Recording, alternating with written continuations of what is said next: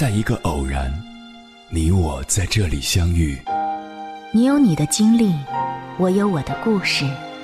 因为彼此的寻觅，我们走到一起。千山万水只为你，捎来谁的秘密？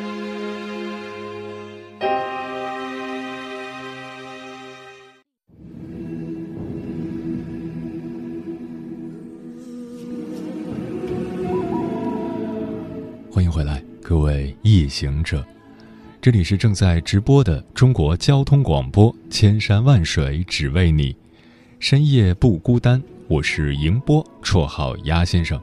我要以黑夜为翅膀，带你在电波中自在飞翔。清华大学心理系樊富民教授在大学生心理公开课上说道。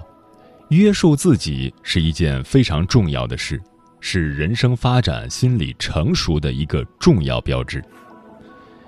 约束自己是一件十分不容易的事，因为要让自己服从自己是很困难的。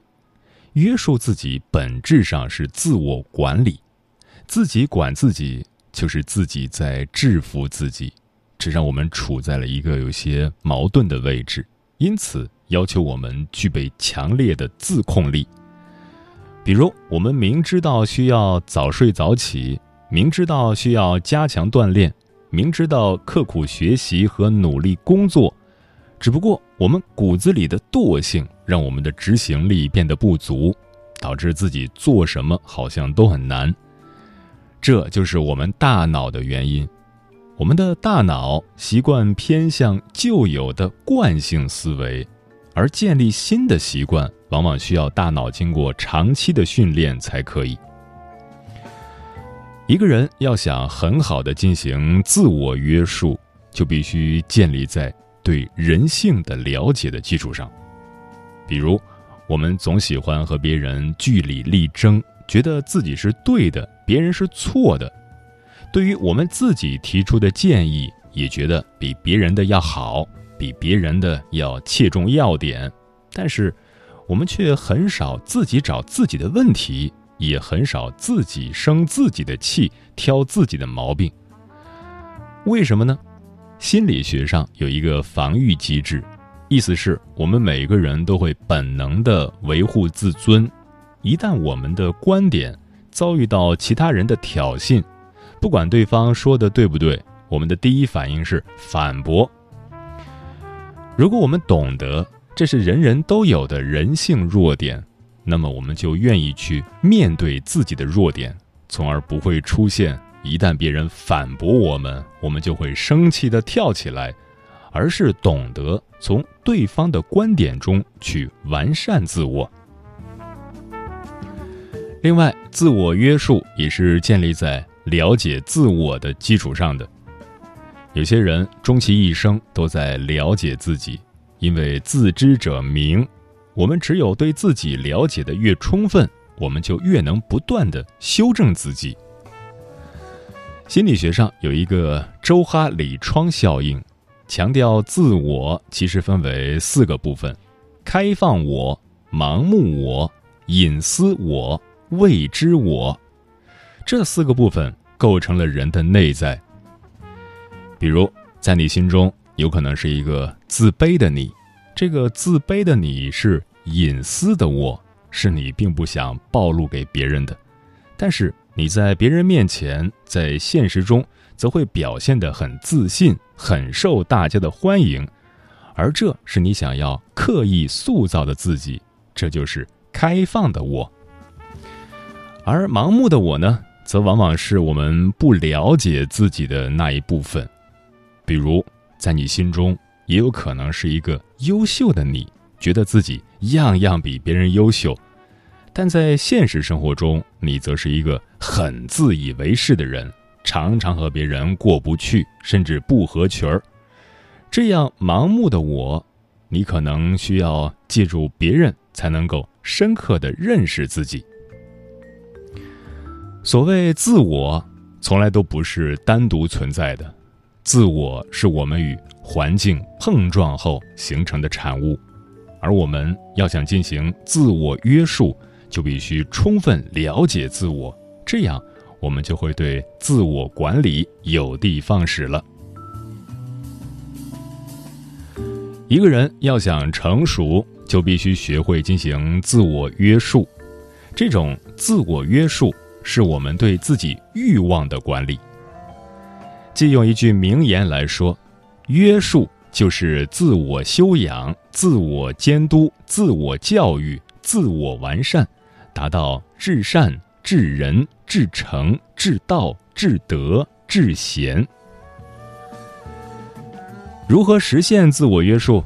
我们可以按照以下三个方式来进行。首先，痛下决心，有志者立长志。无志者常立志。你只有真正想清楚自己的需要和志向，才能够在自我对抗中完成强力的自控表现。其次，不断的尝试，不断的打磨自己，尝试了才知道自己的长短。参加各种活动，在过程和结果中，知道自己哪些事情做得不到位。哪些时候会放飞自我？再者，进行自省，有时候肉体走得太快，灵魂会跟不上，所以要学会反省自身。经常反思和总结自己的人，才会不断的发现自身的问题，更能掌控自己，从而不断的进步。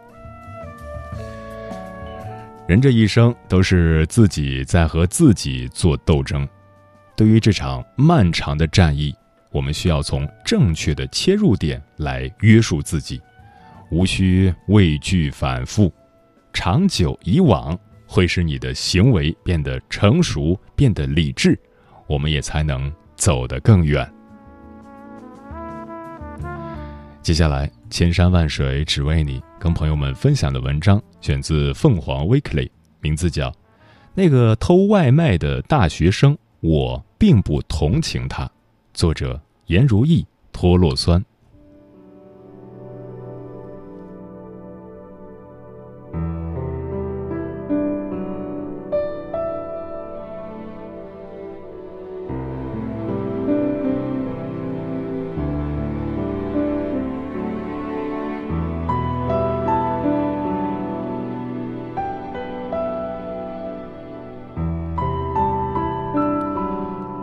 这几天看到一则令人唏嘘的新闻：南京一名疑似大学生因为多次偷外卖被刑拘了。据说出事的小区多次出现外卖被偷的现象，于是安装了监控。最后查到，有一名身穿白色 T 恤的青年男子连续两天在同一时段偷拿了外卖。曝光的监控中，男子煞有介事地看着小票上的信息，似乎真的是在寻找自己的外卖。当警察找上男子住的合租房时，被偷走的一份鸭血粉丝汤正摆在他桌上。当天，他偷了两份外卖，至于一共偷了多少次，他说自己也不记得了。据说，偷外卖的男子名为周某。是南京某名牌大学的本科生，在这个小区里租房准备考研，自以为偷外卖无人追究，就成了习惯。涉案金额不大，但也抵不住次数多。男子因为多次偷窃被刑事拘留。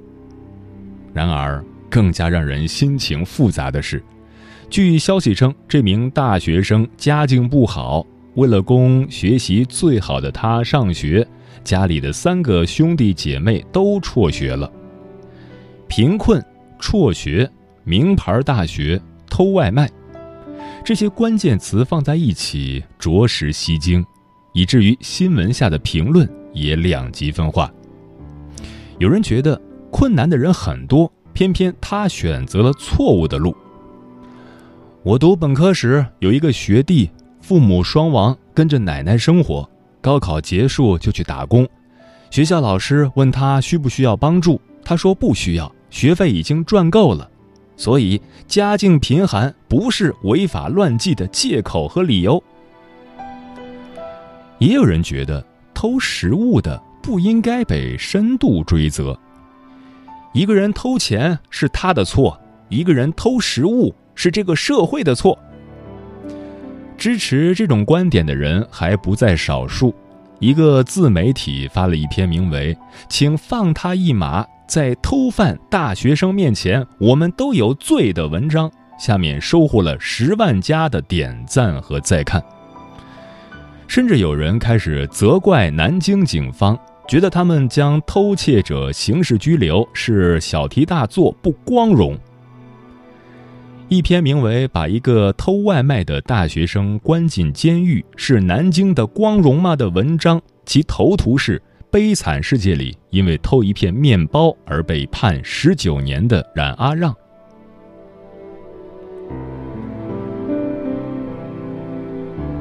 大学生偷外卖就该网开一面吗？同情周某的这种心情也不难理解。如果一个人真的是因为家境贫困没钱吃饭，饥饿到不得不偷取食物以果腹，那确实是一件值得我们反思的事情。有人在新闻下评论称周某为当代冉阿让，还有人觉得我们应该多读读美国老太太偷面包的故事，学会反思我们这个社会的问题。但事实真的是这样吗？先说冉阿让的故事。雨果的笔下，冉阿让的一生十分悲苦。他从小失去父母，被姐姐抚养长大。姐夫去世后，冉阿让成了家里唯一的经济来源，却又很长一段时间没有找到工作，几天没吃饭，孩子们饿得直哭。为了让姐姐的七个孩子们吃饱肚子，冉阿让打碎了面包店的玻璃。偷了一块面包，也因此被捕，判处了十九年的苦役。再说老太太偷面包的故事，案子据说发生在一九三五年，纽约一名老妇人因为偷窃面包被送上了法庭。面对指控，她供认不讳。老妇人嗫嚅着解释自己偷窃的原因。我的孙子们已经两天没有吃上饭了，因为没钱缴纳十美元的罚款，他只能选择拘役十天。审讯结束后，旁听的纽约市长拉古迪亚突然起身为老人捐款十美元，并呼吁在场的各位罚款五十美分。以处罚我们生活在一个要老祖母去偷面包来喂养孙子的城市。审讯结束后，他还致信罗斯福，推动完善了社会保障和救助体系。乍一看，这两个故事跟这个偷外卖的案子很相似，关键词都是贫穷、偷窃食物、判刑，但细细探究。就会发现其中的差别。首先，这个周某真的是贫穷到吃不起饭吗？据某些文章称，周某是名校本科生，正在备战考研。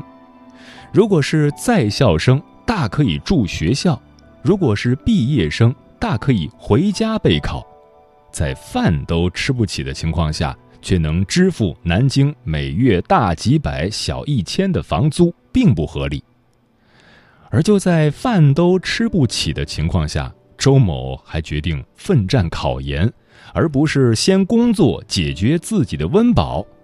学习到了一定程度以后，就已经不再是投资行为，而是消费行为了。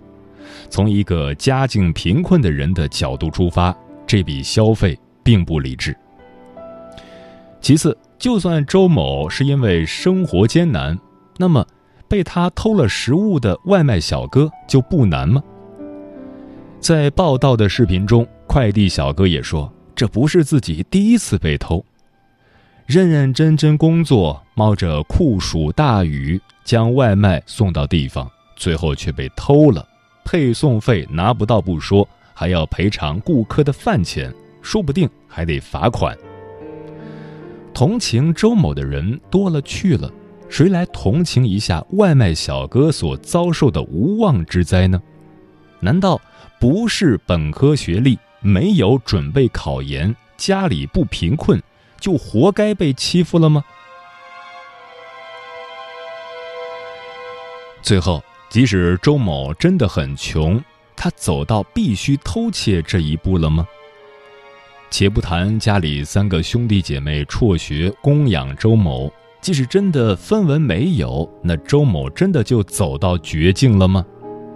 本科毕业，即使在奋战考研时每周腾出两天兼职，保证自己的温饱也是没有问题的。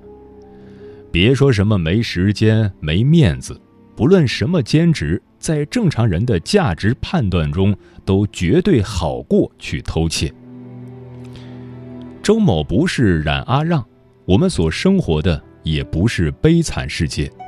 就像微博网友楼千里所说的：“任何社会都存在很多问题，但偷外卖肯定是他个人的问题。偷就是偷。”读书人的偷也不例外，舆论在周末持续发酵。谁成想，七月二十日下午五点左右，事情有了新的进展，甚至可以说是反转。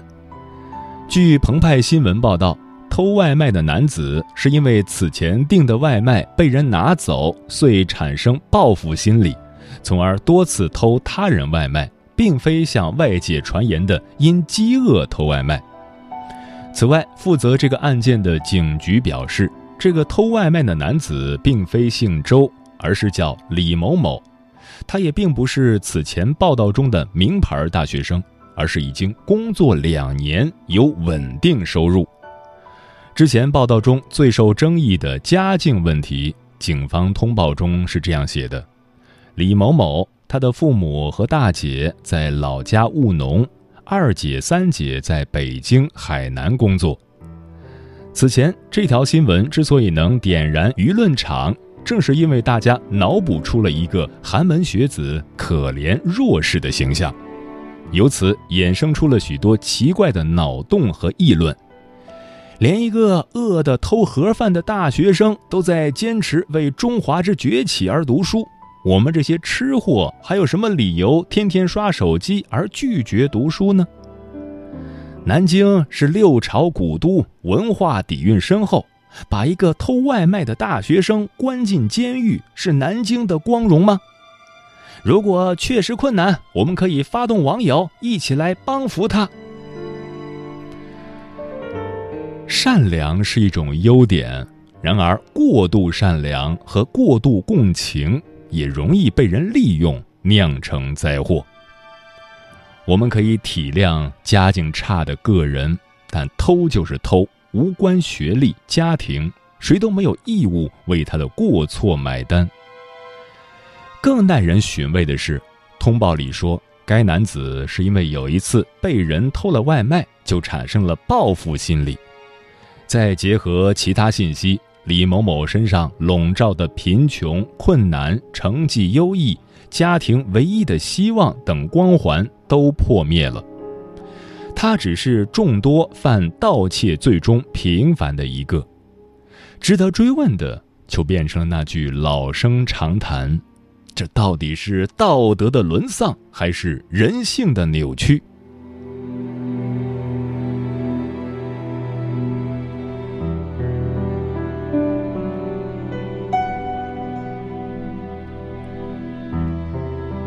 事实上，就算家境贫寒，可以令看客多一份宽容，但是个人的选择还是看自己。还记得这位外卖小哥吗？他叫阿龙，今年三十一岁，是一位脑瘫患者。前段时间曾因为没能进行人脸识别，被美团封号扣钱一事上了热搜。深夜的南昌街头，一拍摄者问他：“怎么这么晚还不回家？”他回答：“因为要跑单啊，我现在就跑一个平台，因为另一个被封号了。”视频中，小哥说话很吃力，他羞涩地解释自己的难处，但全程都带着憨厚的笑容。视频发出来后，很多人被小哥乐观的精神所打动，更有热心网友想要给他帮助。但是，当网友给他捐款时，阿龙却摆手拒绝道：“这钱我不能要，我要凭自己的努力赚钱。”其实，阿龙刚开始找了很多工作，都被拒绝了。后来成为骑手，有时候他讲话顾客听不清，就会收到差评。他也经常不被理解，被投诉形象差，甚至被骂：“你这样的人还出来送餐？”听到这样的歧视和辱骂，他怎么可能不难过呢？他侧脸看着镜头，抿着嘴，几次想要落泪，但最后还是忍住了，倔强地说：“没关系。”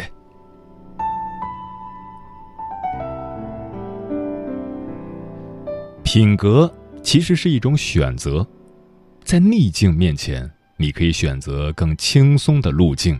但是也可以选择坚持和善良，无论是因为贫困还是其他原因，都不是违法犯罪的理由。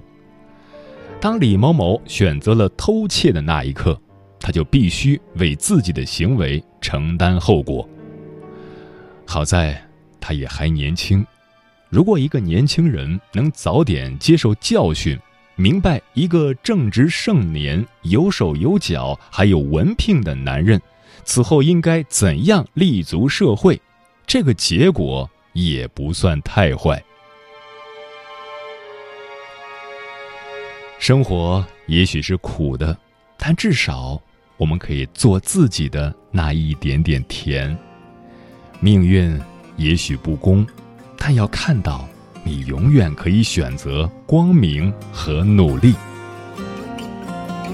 听梦的风铃想了多少回，多少夜里不能寐。那些旋律自在飞，让我跋山涉水。追梦的滋味，知道多珍贵。眼前重重的壁垒，就算孤身去面对，吞下汗与泪水，不退。高处总有冷风吹，别随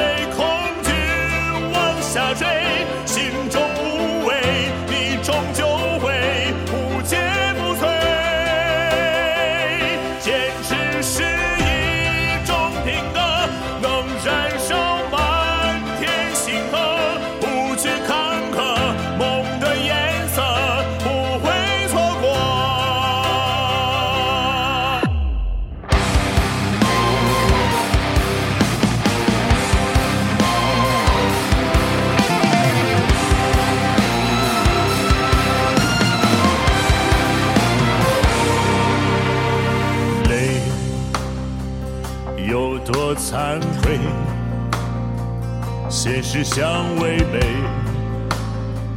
只想重新来一回，未来不应该枯萎，也怕雨雪风雷。